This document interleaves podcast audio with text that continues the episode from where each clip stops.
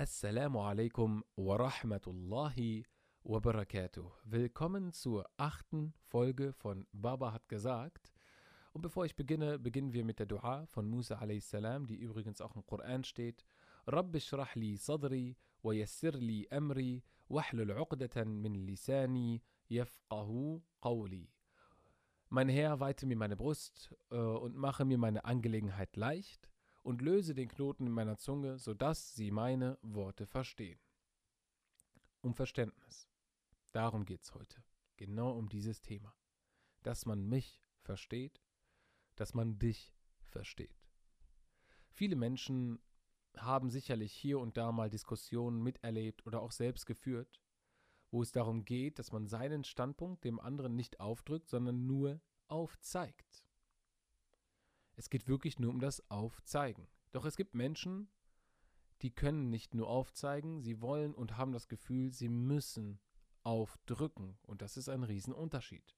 Ob ich jemandem meine Meinung aufzeige oder aufdrücke, das sind zwei verschiedene Paar Schuhe. Und bei dieser Dua, die ich gerade eben sagte, geht es wirklich nur um Verständnis. Es geht wirklich nur darum, dass du, der mich jetzt gerade hier hört, versteht. Es geht gar nicht darum, dass das, was ich sage, du machen musst. Es ist eine Option, wie man sich verhalten könnte zu speziellen Situationen und so weiter. Aber letzten Endes steht dir alles frei zu, was du möchtest. Also du kannst machen, was du willst. Du kannst sagen, nö, diese Meinung respektiere ich zwar, aber ich äh, gehe dieser Meinung eben nicht nach. Im Alltag erleben wir solche Meinungsverschiedenheiten teilweise auch äh, innerhalb der Familie. Ich kann eine andere Meinung haben als mein Vater, als meine Mutter, mein Onkel, meine Tante, meine Geschwister, meine Kinder, was auch immer. Trotzdem bleiben wir immer noch eine Familie. Es gibt Diskussionen, die so penibel sind, wie zum Beispiel eine Diskussion darüber, wer der bessere Fußballer ist. Wer ist der GOAT? Ist es doch Cristiano oder vielleicht Messi? Wer ist denn jetzt dieser GOAT? Die Menschen streiten sich und mittlerweile erlebt man das sogar heute immer noch in den sozialen Medien, dass es wirklich manchmal nicht immer so weit geht, dass sie sich sogar im Internet beleidigen. Das findet man bei diesem Thema aber weniger, selten. Wenn es aber jetzt so politisch wird und polarisierend, dann ähm, wird es ein bisschen häufiger, dass Menschen sich beleidigen, dass Menschen sich einander nicht verstehen können oder auch nicht wollen. Ich muss niemandem meinen Standpunkt aufdrücken. Doch ich möchte gerne meinen Standpunkt aufzeigen. Und das sind zwei verschiedene Paar Schuhe. Muss derjenige, der mir zuhört, meine Meinung ähm, auch so hinnehmen und sagen, ja, ja, äh, ich mache jetzt das Gleiche. Also muss ich, gehe ich mit einer Erwartung rein, dass, dass der Gegenüber, der mir zuhört, dass diese Person dann sagt, ja, okay, ich mache jetzt genau das. Wenn ich mit solch einer Erwartungshaltung in ein Gespräch gehe oder in eine Debatte, dann habe ich was falsch gemacht. Dann habe ich absolut was falsch gemacht. Und dies entspricht auch nicht den islamischen Moralvorstellungen bei Diskussionen. Im Koran, in der dritten Sure, Surat Al-Imran, im 64. Vers steht: قل يا أهل الكتاب تعالوا الى كلمه سواء بيننا وبينكم الا نعبد الا الله ولا نشرك به شيئا Sag, o Leute der Schrift, kommt her zu einem zwischen uns und euch gleichen Wort, dass wir niemanden dienen, außer Allah und ihm nichts beigesellen. In diesem Vers wird deutlich, dass man über Gemeinsamkeiten zusammenkommen soll. Man soll über Gemeinsamkeiten sprechen. Das ist die Aufforderung vom Koran bzw. von Allah. Wenn wir, wie in diesem Fall zum Beispiel, auch über Religion sprechen. Das heißt, wenn ich jetzt mit einem Christen oder einem Juden oder auch einem Muslim diskutiere, dann spreche ich über Sachen, die uns verbinden, die uns vereinen. Und es gibt viele Parallelen unter den Religionen und natürlich auch innerhalb der Religion, also innerhalb des Islams. Wenn ich zum Beispiel eine andere Meinung habe wie mein Gegenüber, zum Beispiel zum Thema Bilder im Islam oder Musik im Islam oder was auch immer, wo es wirklich Meinungsverschiedenheiten unter Gelehrten gibt. Und ich rede nicht von Dingen, die zum Beispiel durch den Koran oder durch Hadithe zu 100% äh, nicht zu rütteln sein. Bei solchen Themen, ähm, da müssen wir und sollen wir zuerst über unsere Gemeinsamkeiten sprechen und nicht, ja, wie sage jetzt, äh, ist Allah über dem Thron oder ist Allah da? Ist Allah hier, dies und das? Wir sollen über Gemeinsamkeiten sprechen. Ob Allah über dem Thron ist oder nicht, und das ist eine Debatte, die schon seit tausenden Jahren geführt wird, ändert nichts daran, dass wir beide fünfmal am Tag beten. Es ändert nichts daran, dass wir beide Ramadan fasten. Es ändert nichts daran, dass wir beide, inshallah, dass er es auch tut, viele, viele vernachlässigen es, Zakat bezahlen. Es ändert nichts daran, dass wir beide die Shahada aufsagen und es ändert auch nichts daran, dass wir beide die Absicht haben, eines Tages Hajj zu verrichten. Das heißt, die fünf Säulen des Islams sind schon eine Sache, die uns wirklich zusammenbringen. Warum müssen wir über Sachen diskutieren, die uns auseinanderbringen und vor allem nur darüber oder ganz speziell darüber? Ich habe das Gefühl manchmal, wenn ich äh, neue Muslime kennenlerne, die mich vielleicht nur aus dem Internet kennen, die kommen dann sagen, was ist deine Meinung zu dem und dem Thema? Habibi, welche Meinung ich auch hier oder da vertrete oder welche Meinung ich bin, das spielt gar keine Rolle am Ende über unser zukünftiges Leben, wenn du mit mir zurechtkommen willst. Du kannst vorbeten, ich kann mit dir beten. Ich bete vor, du betest mit mir. Das spielt gar keine Rolle. Selbst wenn ich der Meinung bin, sagen wir mal jetzt Bilder aufhängen, da gibt es zum Beispiel Meinungsverschiedenheiten, sind jetzt Bilder haram, nicht haram, da gibt es, das sind so eher linguistische Sachen oder Kontext, äh, kontextuelle Sachen, weil damals äh, Bild nicht Bild war wie heute und so weiter. Da gibt es Forschungen drüber und da streiten sich die Gelehrten, ist das jetzt haram, ein Bild zu Hause aufzuhängen oder nicht? Deswegen gibt es bis heute immer noch die, die Diskussion darüber. Sagen wir mal, ich sage jetzt, nee, Bilder aufhängen ist nicht haram, weil ich finde, der und der Gelehrte, der hat das für mich ähm, gut erklärt. Jetzt kommt der andere und sagt, nein, nein, Bilder absolut haram, der Prophet hat das verflucht und was auch immer und so weiter. Ja. Und? Ist das wirklich ein Grund, jemanden zu verteufeln? Ist das wirklich ein Grund, jemandem aus dem Weg zu gehen? Ist das wirklich ein Grund, eine Freundschaft aufs Spiel zu setzen? Es gibt viele Freundschaften, die so deep sind, dass auch bei solchen Diskussionen kein Problem entsteht, weil sie sich respektieren und einander verstehen. Es gibt solche Freundschaften. Doch es gibt Leute, die vielleicht einem nicht so nahe stehen und wenn man solche Meinungsverschiedenheiten hat, dann, dann sagt man, ach komm, wir machen den einfachsten Weg, wir gehen auseinander. Ich will nicht wissen, wie viele ähm, Brüder, wie viele Schwestern sich gestritten haben wegen peniblen Geschichten, wegen peniblen Themen.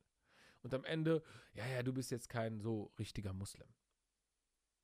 Und das finde ich traurig. Im Koran steht das, wie gesagt. Und dann gibt es noch einen weiteren Vers. Ich muss noch mal gucken, wo ich den mir zur Seite gelegt habe. Genau, hier in Surat al-Nahl, Ayah 125, die 16. Suche im Koran, Ayah 125. Ud'u ila sabili rabbika bil hikmati wal maw'idhati hasana.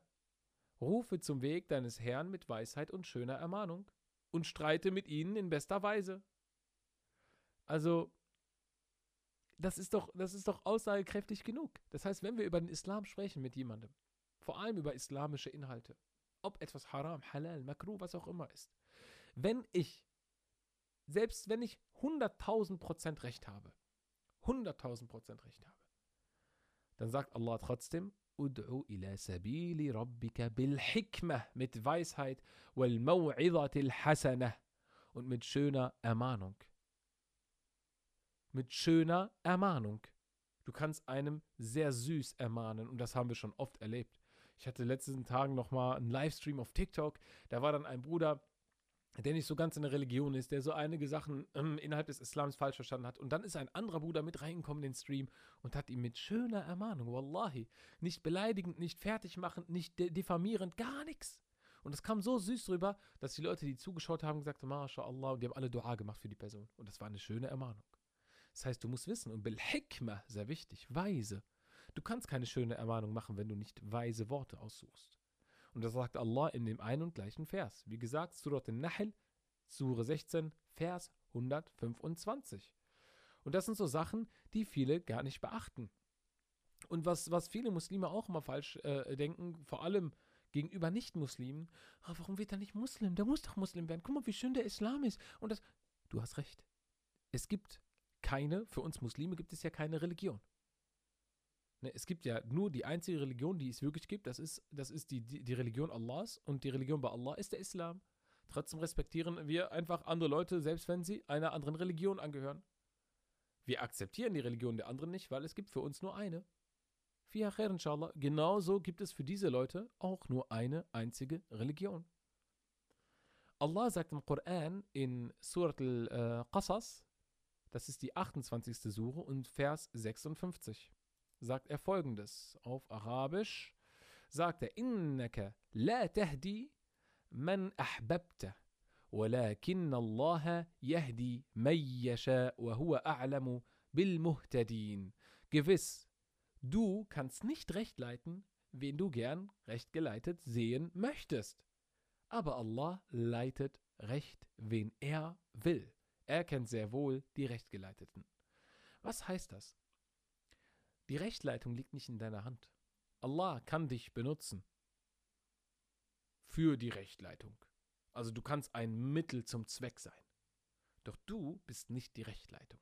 Ich bin auch nicht die Rechtleitung. Ich muss rechtgeleitet werden durch die Rechtleitung genauso wie du. Und die Rechtleitung ist Allah. Allah ist derjenige, der Recht leitet. Wir sind nicht diejenigen, die Recht leiten. Und das muss uns klar sein. Ich glaube, ich habe es jetzt deutlich genug für Grundschüler erklärt. Du hast darin keine Macht, jemanden Recht zu leiten. Hast du nicht. Und denke ja nicht, oh, im Koran steht doch die und die Wissenschaft, die neun Monate im Koran, ja, die stehen drin, darüber müssen wir auf jeden Fall nochmal einen Podcast machen. Das ist so schön. Aber es gibt Menschen, die einfach daran, die, die, die, die da nicht anbeißen. Vor allem ist der Islam eher spirituell am Ende. Es geht wirklich um die Spiritu äh, Spiritualität. Boah, ich bin immer voll durcheinander mit Englisch Spirituality und Spiritualität. Und das Geistige, das Seelische im Endeffekt, das, was du spürst in deinem Herzen, das ist das Entscheidende. Denn die Shahada bringt mir gar nichts, wenn ich es aufsage, aber nicht so meine. Egal, was ich in meinem Leben sage, wird mir nicht helfen, wenn ich es nicht wirklich so meine. Zum Beispiel haben wir auch den Fall mit Pharaon. Als Pharaon von Jibril a.s. Äh, kurz Exkurs hier. Pharaon äh, war ja äh, am Ertrinken im Endeffekt, hat dabei gemerkt, dass er jetzt gleich sterben wird, wo er, äh, äh, wo das Meer nach der Spaltung wieder zusammen, äh, ja, zu, zusammengefallen ist, hat er dann versucht, bei Allah um Verzeihung zu bitten. So heißt es. Nach Jibril. Jibril ging zu ihm ganz schnell und hat ihm sein Mundwerk zugemacht mit Schlamm. Jibril a.s., der Erzengel persönlich. Er hat ihm seinen Mund zugemacht mit, mit Schlamm. Warum? Weil er sagte, ich hatte Angst, dass Allah ihm vergeben würde. Die Geschichte ist tatsächlich passiert. Jetzt fragt ihr euch bestimmt, hä, wie geht das? Ein Engel und so und Allah hat ihm nicht befohlen. Es gibt da verschiedene Meinungen unter den Gelehrten, vor allem weil der Pharaon, der Pharao, ein ganz spezieller Mensch war. Er sagte nämlich, Ana Rabbukumul A'la, ich bin euer höchster Gott. Und Al-A'la ist so, ja, ist schon sehr hart. Das ist ein Name der Allah, äh, der, von Allah, ist der höchste, heißt das Al-A'la. Und Jibril a.s., der Engel, hatte Allah oder bezeichnet Allah immer als Al-A'la. Und das war für ihn eine Beleidigung und auch für die anderen Engel. Sie waren alle zornig auf ihn. Es war wahrscheinlich kein Mensch auf der Erde, worauf die Engel, worüber die Engel noch zorniger waren als bei Pharaon. So hat er dies gemacht. Jibril wurde getadelt von Allah. Und er sagte, wenn er es doch so gemeint hätte, hätte es dir sowieso nichts gebracht, dass du sein Mundwerk oder seinen Mund mit Schlamm zugemacht hättest oder hast. Was zeigt uns das? Hier sehen wir wieder sogar einen Pharaon, der sagte, ich bin euer höchster Gott, der, der hochmütigste Mensch, der jemals gelebt hat. Dem hätte Allah verziehen, wenn er es so gemeint hätte, von Herzen aus und nicht, weil er das so mit der Zunge ausspricht. Das heißt, wenn ihr irgendetwas mit der Zunge ausspricht, was auch sehr gut und wichtig ist bei Duas und so weiter, man soll es auch aussagen und aussprechen. Aber wenn du es nicht von Herzen aus meinst, dann bringt es dir nichts. Ein weiteres Beispiel über den, ähm, äh, über den Käfer, sozusagen den Ungläubigen zu diesem Zeitpunkt noch, der gekämpft hatte und ein Sahabi hatte ihn getötet, nachdem er die Shahada ausgesprochen hat. Der Prophet Muhammad sallallahu alaihi wasallam hat das mitbekommen und wurde so sauer, dass er so oft gefragt hat, ähm, hast du ihn getötet? Und er hat die Shahada ausgesprochen. Er hat gesagt, Ashadu an la ilaha illallah. Und du hast ihn wirklich getötet? Und der Prophet Muhammad sallallahu alaihi wasallam war dort so zornig und sauer auf diesen Sahabi, dass er die Frage immer und immer und immer und immer wieder wiederholt hat, sodass der Sahabi gesagt hat, ich hätte mir gewünscht, pass auf jetzt, hört sich hart an, dass ich zu diesem Zeitpunkt noch kein Muslim gewesen wäre, weil der Prophet sehr sauer war. Daran sieht man, dass das Gesprochene, was man nach außen trägt, nicht das Entscheidende ist, sondern das, was du in deinem Herzen trägst. So ist es letzten Endes auch bei der Sache mit, wem du recht leiten kannst, was du den Leuten sagst und so weiter. Das ist alles eine Sache der Spiritualität bzw. des Herzens. In erster Linie. Hier geht es erstmal um die Erkennung und der Überzeugung daran, dass Allah der Einzige ist. Darauf folgen natürlich Handlungen wie das Gebet und so weiter. Imam Abu Hanifa, einer der Gründer der vier Rechtsschulen. Eine geht ja nach seinem Namen. Er war dafür bekannt, Debatten geführt zu haben auf höchstem Niveau. Er war dafür bekannt für sein, für sein Verständnis und auch für seine Empathie gegenüber seinem Gegenüber. Er hat seinem eigenen Sohn verboten, Debatten zu führen. Seinem eigenen Sohn. Du debattierst nicht über Religion. Der Sohn war total ver verwundert. Er dachte so, Papa, wie? Du, du, führst doch selber die ganze Zeit äh, Debatten. Du bist mein Vorbild und so weiter. Subhanallah, man muss sich vorstellen, so der Vater ist dadurch bekannt geworden. Und das ist was Positives bei ihm. Vor allem durch solche Sachen ist er bekannt geworden. Oder unter anderem. Und am Ende heißt es, äh, du darfst nicht, du bist mein Sohn. So ungefähr wie als würde jetzt, ähm, keine Ahnung, sagen wir mal jemand, der etwas Positives bringt. Jetzt haben wir hier zum Beispiel, sagen wir mal Fußball, Sport. Wir reden jetzt von Cristiano Ronaldo mal. Ronaldo hat einen Sohn und jetzt sagt er seinem Sohn, ey, du, du, du spielst kein Fußball. Obwohl er dadurch bekannt geworden ist, erfolgreich geworden ist und so weiter. Vielleicht hatte Ronaldo irgendwas erkannt im Laufe seiner Karriere, wo er dachte, okay, das ist vielleicht doch nicht das Gelbe vom Ei. Das ist nämlich bei Abu Hanifa passiert. Abu Hanifa hatte gesagt, Imam Abu Hanifa hatte gesagt, dass als wir Debatten geführt haben, konnten die Vögel auf unseren Schultern verweilen, so ungefähr. Was er damit sagen wollte, ist, dass die Debatten ruhig geführt worden sind. Dass die Debatten so geführt worden sind, dass man einander respektierte. Dass es keine Hektik war. Und er sagte auch, und jetzt geht's weiter und jetzt haltet euch fest am Handy.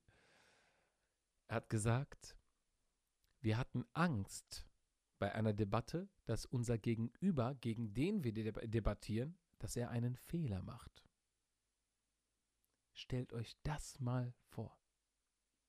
Und dann sagte er zu seinem Sohn, und ihr heute hofft darauf, dass euer Gegenüber einen Fehler macht. Subhanallah, guck mal, was wir. Das ist ja nicht nur irgendwie eine Stufe weiter, das ist ja komplett das Gegenteil. Da hatte man Angst, dass der Gegenüber bei seiner Debatte einen Fehler macht, weil er dann doof aussieht. Und bei dem anderen, auch heutzutage sieht man in den sozialen Medien, man hofft darauf, man wartet nur darauf, dass der eigene dieses eine Wort sagt oder irgendwo sich verspricht, damit man ihm oder ihr das unter die Nase halten kann. Subhanallah, was für ein Weltenunterschied. Und das war Abu Hanifa. Und wir sprechen von vor über tausend Jahren. Von vor über tausend Jahren hat er das schon gesagt und ähm, hat diese Entwicklung damals schon erkannt. Und heutzutage führen wir oder führen sehr, sehr viele Leute in den sozialen Medien diese Sachen fort. Eben mit der Hoffnung, dass ihr gegenüber einen Fehler macht. Subhanallah. Das unter anderem zeigt uns nochmal, wenn wir eine Debatte führen, wenn wir mit Leuten diskutieren, seien sie Muslime oder nicht Muslime, Respekt muss da sein. Wir müssen mit Hekmah, mit Weisheit da sein. Und wir müssen nicht mit dieser Aufdringlichkeit kommen, von wegen, ja, du musst doch konvertieren oder ja, du musst mich doch verstehen oder du musst meine Meinung auf jeden Fall so unterschreiben und du musst genau das gleiche denken wie ich. Nein. Das ist auch nicht der, das ist nicht die Vorstellung der islamischen Vorgaben der islamischen Lehre, der islamischen Vorbilder, eben wie zum Beispiel auch bei Imam Abu Hanifa, radiallahu anhu. Subhanallah. Das war das beste Beispiel, was man überhaupt bis heute immer noch für Debatten holen kann und ein super, super Vorbild.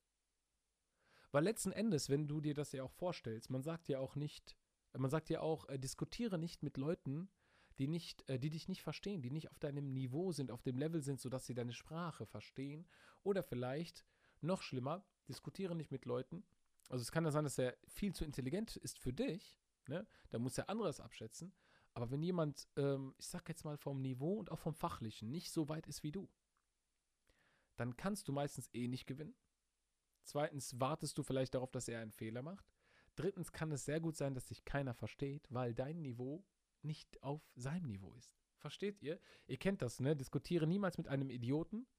Er zieht dich runter auf seinem Niveau und im, auf seinem Niveau bekämpft er dich mit seiner Erfahrung, weil er dort Erfahrung hat und weiß, wie er dich bekämpfen kann. Und das sieht man auch heute immer noch. Auch in den sozialen Medien.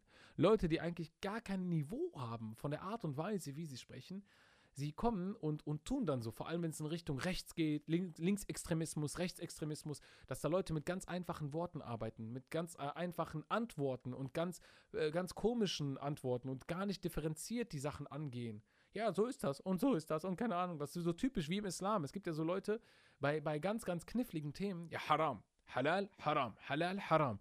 Wenn du dir aber die Gelehrtenwelt anschaust, dann siehst du erstmal eine fette Erklärung, warum das vielleicht makruh ist oder eine fette Erklärung, warum das nicht haram ist. Und da gibt es nicht dieses rechts und links, rechts und links. Das ist dieser Extremismus, wenn es um die Meinungsverschiedenheiten geht.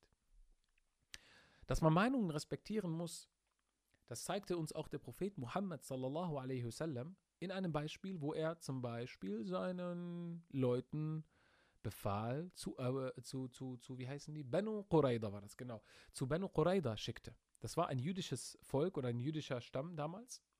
Und der Prophet Muhammad sallallahu alaihi wasallam hat seine Leute dahin geschickt und sagte, geht dorthin und äh, erreicht das Ziel und, äh, und, und erreicht das Ziel, ehe Salat al-Asr ist oder sowas ähnliches war das. Ja, und, und verrichtet Salat al-Asr dort, genau so ungefähr war das. Sodass ihr dort dann pünktlich ankommt. Sie haben sich auf den Weg gemacht. Auf dem Weg ist aber ein Problem gewesen. Sie waren zu langsam. Salatul Asr, also das Mittagsgebet, Nachmittagsgebet, ist schon eingetroffen.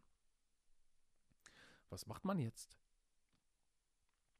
Da hat sich eine Gruppe gegründet, die sagte dann, oh, gebildet, die sagte dann, hey, wir müssen jetzt Salatul Asr beten, weil der Prophet Muhammad sallallahu alaihi wasallam uns wahrscheinlich anstachen wollte, um schneller zu sein und um am Ort bei Banu Qurayda anzukommen, sodass wir dort Salat al-Asr verrichten. Das heißt, er wollte, dass wir dort pünktlich ankommen, aber wir sind zu langsam. Schau mal, diese Argumentation schon gab es damals. Und im Koran steht ja auch noch, verrichtet das Gebet pünktlich. Das, das war ja auch schon klar zu dem Zeitpunkt. Die wussten, wie wichtig das ist. Und Salat al-Asr, super wichtig, pünktlich zu verrichten. Darüber gibt es ja extra Hadithe. Das heißt, die Argumentation, man könnte diesen Leuten zustimmen. Oder? Ich denke schon. Hört sich ziemlich plausibel an. Die andere Gruppe sagte aber, der Prophet Muhammad sallallahu alaihi wasallam wollte uns vielleicht anstacheln, wir haben es aber jetzt nicht geschafft, okay? Aber wir sollen auf den Propheten hören und wenn er sagt, wir sollen dort Salat al-Asr verrichten, dann beten wir dort Salat al-Asr. So hat dann die eine Gruppe Salat al-Asr auf dem Weg gebetet, also das Nachmittagsgebet, und die andere Gruppe später, erst dort, als sie ankamen. Und es war sogar so spät, meines Wissens nach, dass sogar schon Salat al-Maghrib, das Abendgebet, die Gebetszeit eingetroffen ist. Sie haben ihre Gebete verrichtet, die einen auf dem Weg, die andere Gruppe später, und haben diese Geschichte dem Propheten Muhammad sallallahu alaihi wasallam später erzählt. Der Prophet war glücklich. Er war glücklich. Und er hat nicht gesagt, du bist falsch und du bist richtig. Er hat gesagt, ihr beide liegt richtig. Ihr beide habt versucht, auf eine islamrechtliche, schwierige Frage eine Antwort zu finden. Und sie haben beide wirklich sachlich argumentiert. Die einen sagen, wir müssen auf den Propheten hören, weil das steht auch im Koran. Das ist ein Befehl. Und die anderen sagen, im Koran steht, wir müssen pünktlich verrichten. Also da hat dann ein Wort gegen das andere Wort gesprochen. Das ist wie bei Augenzeugen, Wort gegen Wort. Da kannst du nicht sagen, ja, dem glaube ich jetzt mehr oder dem weniger. Nein, beide haben ihre starken Argumente. Was zeigt uns das?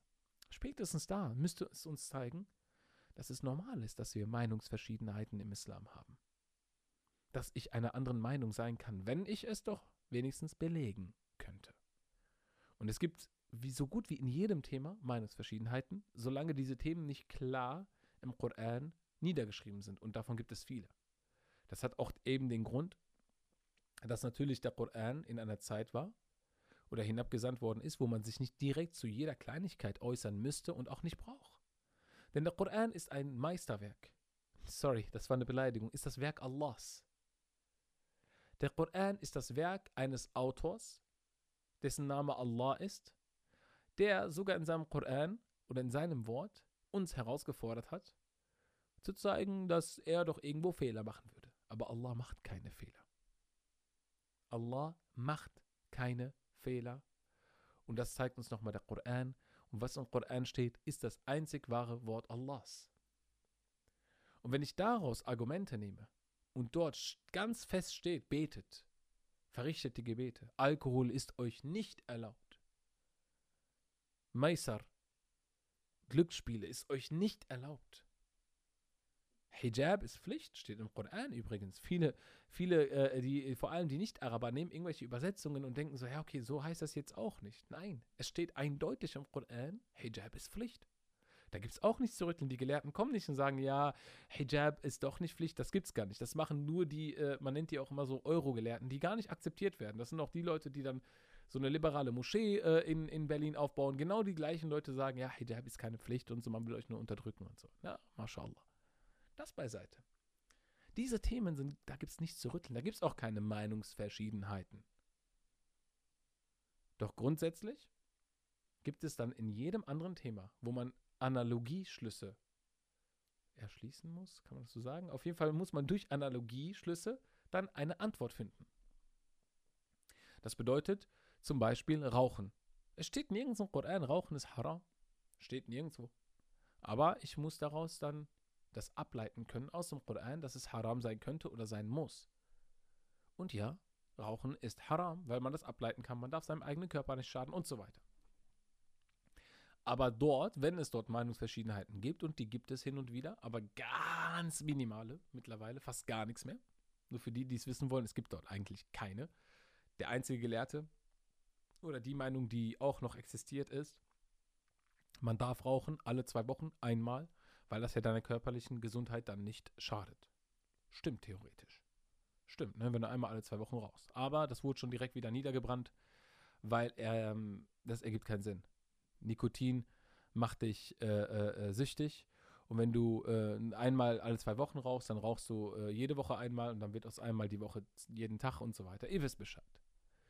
Jetzt nochmal zurück zum Thema mit den Meinungsverschiedenheiten. Es gibt noch ein weiteres Thema. Also noch einen weiteren Vorfall in der Zeit des Propheten, Muhammad sallallahu alaihi wasallam. Wie zum Beispiel als der Prophet mit seinen Leuten während des Ramadans auf Reise ging.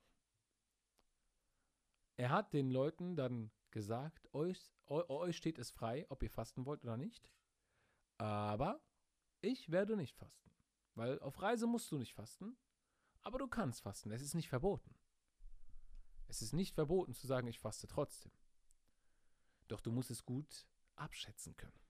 Und jetzt stellt euch mal vor, damals 50 Grad mitten am Tag in der Wüste oder vielleicht sogar noch wärmer, mit einem schönen heißen Boden, Sand und so. Ist nicht wie heute. So natürlich waren die früher, ähm, die hatten früher so Gewänder, da ging der Wind schön durch und so war schön wie eine Klimaanlage. Das kennt der vielleicht der eine oder andere, der mal so ein Gewand getragen hat. Trotzdem war es heiß. Es war Wüste. Und du fasst es nicht in der Nacht, du fasst es ja am Tag. So hat die Hälfte der Gruppe in etwa gefastet. Die anderen haben sich dagegen entschieden. Die sagen, ach komm, wir machen das gleich wie der Prophet heute. Machen wir einfach. Es ist eine Sunna im Endeffekt, auch während der Reisen zum Beispiel nicht zu fasten. So hat das der Prophet meistens handgehabt. Auf der Reise, also auf dem Weg, sind nach einer kurzen Zeit bereits die Leute, die gefastet haben, zusammengebrochen, weil die Reise anstrengend war. Sie waren aber der Meinung, ich möchte fasten. Aber schau mal, subhanallah, was passiert ist. Die einen, die der Meinung waren, okay, lieber nicht fasten, wurden respektiert. Die einen, die an, oder die anderen, die gefastet haben, wurden auch respektiert. Sie wurden nicht verteufelt von wegen, warum fastet ihr? Und danach kamen auch nicht die ganzen Gefährten oder der Prophet, als dann die Leute, die gefastet haben, zusammengebrochen sind, mitten in der Wüste und sagten, ja, seht ihr, das habt ihr davon. Nur weil ihr nicht uns und so weiter. Nein, das kann passieren, Chalas. Weil jetzt ist Folgendes passiert.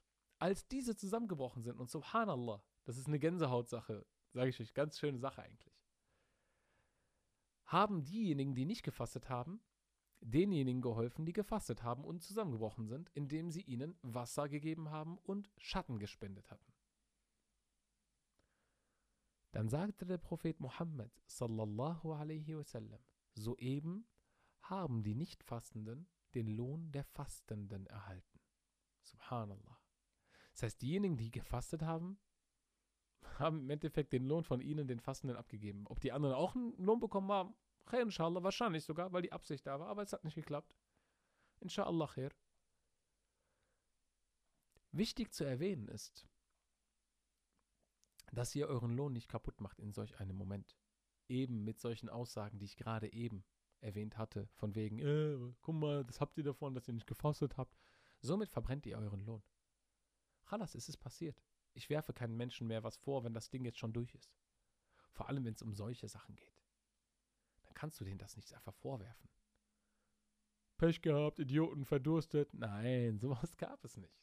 Wenn du was für einen Menschen getan hast oder auch wenn du anderer Meinung bist und anderen Menschen geholfen hast, dann komm nicht mit irgendwelchen äh, äh, Complaining, äh, Beschwerden an oder was auch immer oder irgendwelchen ähm, Vorwürfen an. Chalas, hilf von Herzen aus, Allah wird dich dafür belohnen. Das ist unter anderem ein weiterer Vorfall gewesen in der Zeit des Propheten Muhammad sallallahu alaihi wasallam. Und mit diesem Wissen, auf heute bezogen, auf unsere heutigen Gespräche, sei es in der Moschee, sei es in der Schule oder auch an der Uni, sollten wir jedes Gespräch führen.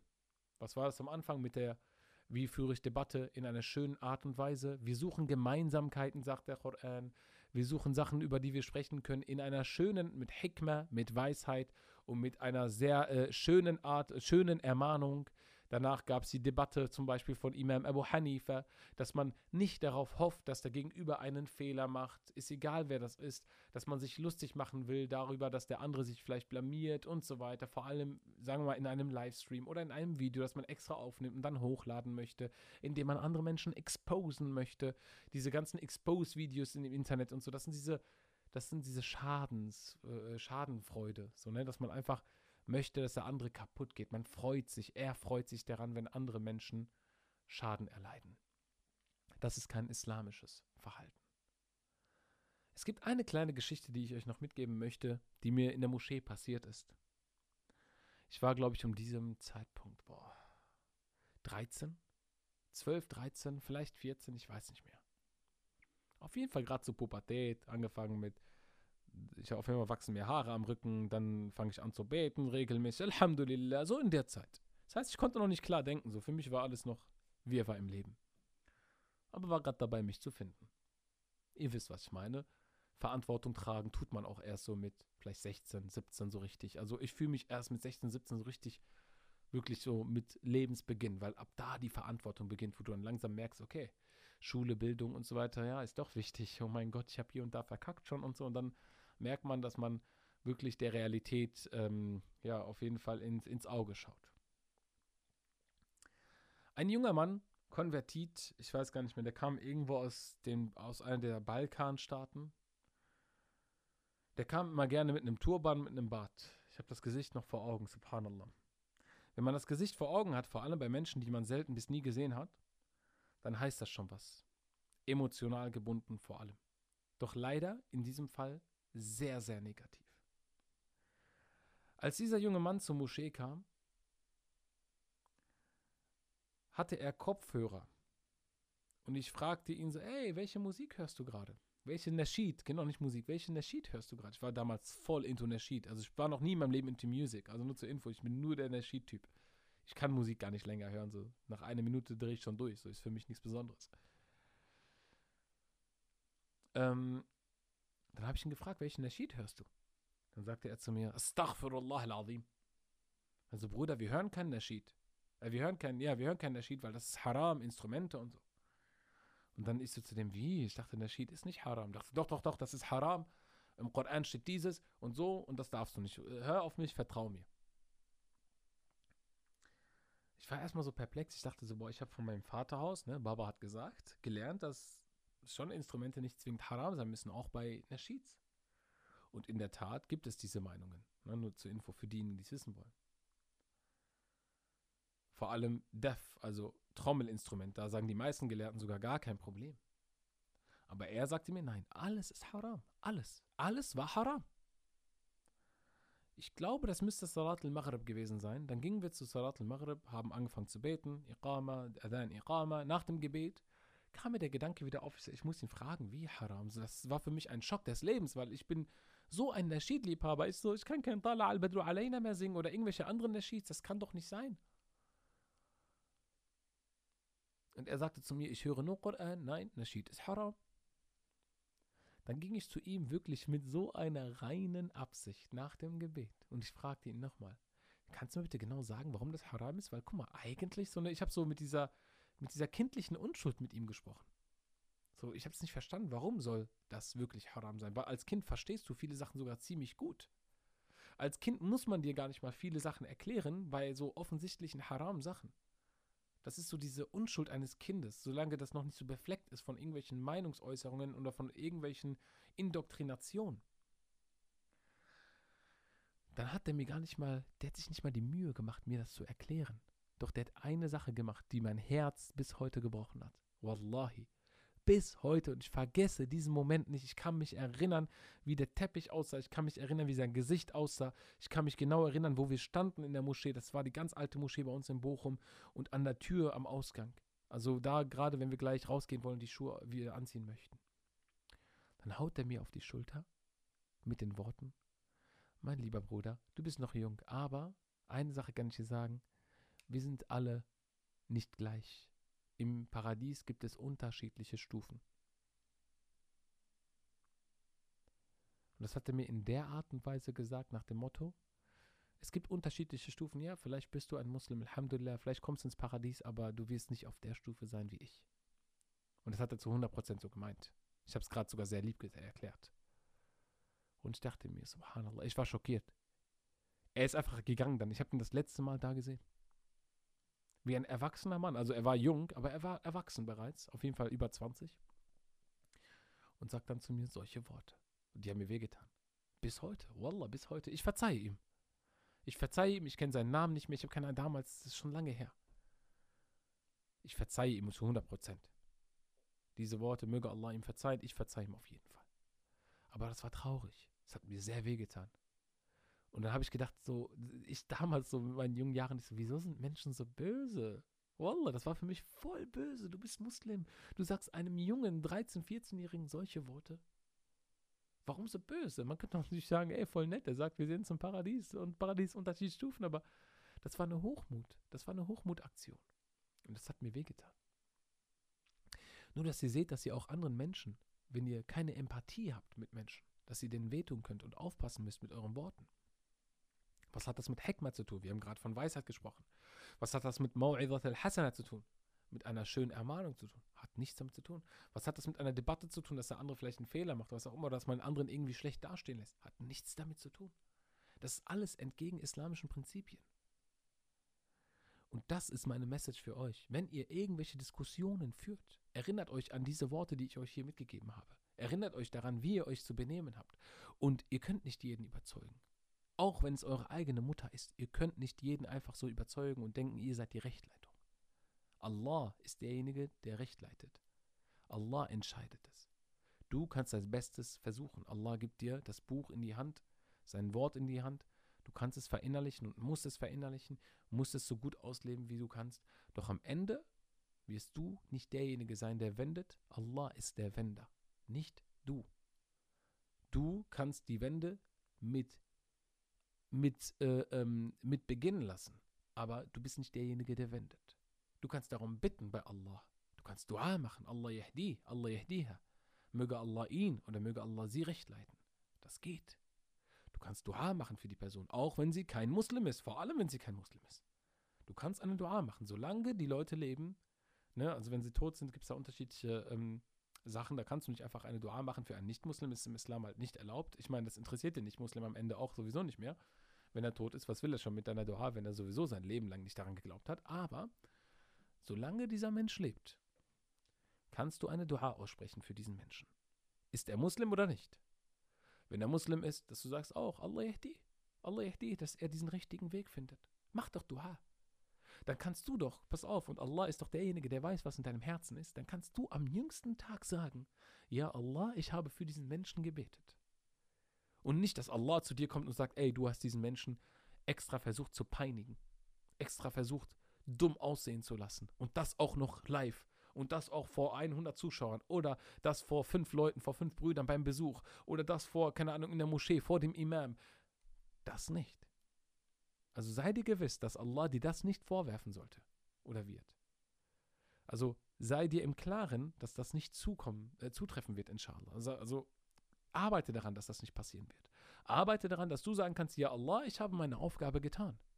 Doch deine Aufgabe ist nicht das, was ich gerade erwähnt habe, wie der junge Mann das mit mir gemacht hat, sondern so wie zum Beispiel Imam Abu Hanifa radiallahu anhu es uns erklärt hat. Es ist nicht, den anderen fertig zu machen. Wir debattieren nicht, um den anderen dumm aussehen zu lassen. Wir debattieren nicht, um zu sagen, ich bin besser als du. Denn das sagt nur der Shaitan. Shaitan sagt, ich bin besser als du. Und darüber hatten wir ja auch einen Podcast gemacht. Ihr könnt euch den gerne anhören. Äh, eine trügerische Verführung. Ich glaube, das ist der sogar mit den meisten Klicks. Ich kann sogar mal nachgucken. MashaAllah. Nee, böses Auge mittlerweile. Fast 1000 Aufrufe. So, MashaAllah. Ey, wenn sich jemand von euch mit Podcasts auskennt, ne, ich kenne mich immer noch nicht aus. Ne, ich bekomme keinen Cent dafür. Keinen einzigen Cent. Aber ich investiere die Zeit sehr gerne. Doch es wäre schön, wenn man damit noch ein paar Sachen, inshallah, finanzieren kann. Wenn ihr ähm, wisst, wie das geht, ihr könnt mich gerne kontaktieren, aber ich krieg's gar nicht gebacken. Ich habe keine Ahnung. Ich kann natürlich Abos einmachen, einführen. Das möchte ich aber nicht. Also ich möchte jetzt nicht irgendwie, dass ihr 3 Euro im Monat zahlt, ähm, weil ich weiß, dass einige von euch ein bisschen jünger sind, vielleicht gerade 17, 18 sind und für die ist vielleicht 3 Euro zu viel. Ich habe keine Ahnung. Ne, es gibt so 3, 4, 5 Euro Modus. Möchte ich noch nicht machen. Vielleicht irgendwann in Zukunft, inshallah, aber momentan noch nicht. Wenn jemand da ist und weiß, wie man das am besten noch hinkriegt, kann er mich gerne kontaktieren. Und bei Feedbacks könnt ihr mich auch gerne kontaktieren. Ich hoffe, dass euch dieser Podcast gefallen hat. Ich wollte gerne länger machen. Ähm, äh, aber inshallah, vielleicht machen wir einen zweiten Part. Und wenn ihr Rückfragen zu diesem Podcast habt, dann stellt mir bitte die Fragen. Ich sammle gerade immer noch Fragen. Ne? Ich habe einige Fragen gesammelt vom letzten Mal. Wobei, ich mache das nochmal in der Story, inshallah. Ich werde eine Story teilen in den nächsten Tagen, nach dieser, nachdem ich diesen Podcast veröffentliche. Und dann könnt ihr gerne, inshallah, anhand dieser Story dann auch eure Fragen stellen über Instagram. Wer kein Instagram hat, kann mich gerne per E-Mail kontaktieren. Jazakumullahu khairan und wassalamu alaikum wa rahmatullahi wa barakatuh.